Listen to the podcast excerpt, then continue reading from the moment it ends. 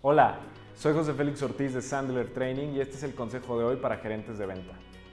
Hay muchas investigaciones que demuestran que el entrenamiento en ventas adecuado puede ayudar a tus vendedores a aumentar sus ventas en un 20% o más. El entrenamiento no solo aumenta los ingresos, sino que también crea una cultura de autosuficiencia, de crecimiento y retención del talento. Cuando hablo con los gerentes de venta y les pregunto si entrenan a sus equipos, descubro que muchos de los que deciden hacerlo en realidad toman el control de las conversaciones con los clientes para hacer el cierre por el vendedor, en vez de enseñarle al vendedor las habilidades necesarias para que puedan cerrarlo ellos mismos. Entonces, en lugar de construir un equipo de ventas autosuficiente y altamente calificado, el gerente de ventas permite que el equipo dependa de ellos para cerrar las ventas.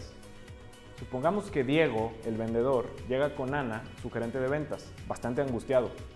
Es el final del trimestre y parece que no alcanzará a cubrir la cuota de ventas. Ana revisa el embudo de ventas de Diego y piensa que Diego tiene un problema con el cierre de ventas. Entonces, para salvar el trimestre, Ana interviene en las citas de venta para ayudar a Diego a cerrar los tratos.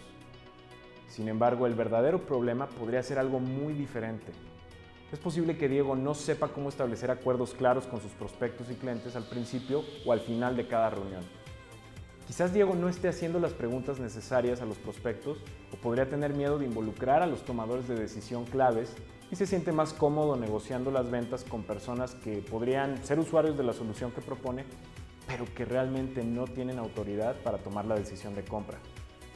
Hasta que Ana pueda diagnosticar y trabajar en el problema real, entrenando a Diego en el desarrollo de las habilidades necesarias para hacer su trabajo, lo que haga por ayudar a Diego no solo será ineficaz, sino que también inhibirá el crecimiento profesional de Diego.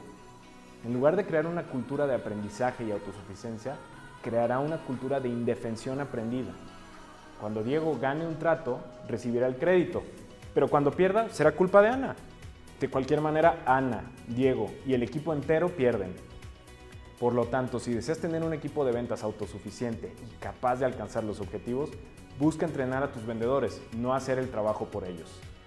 Soy José Félix Ortiz de Sandler Training y este fue el consejo de hoy para gerentes de venta. Buena suerte y buenas ventas.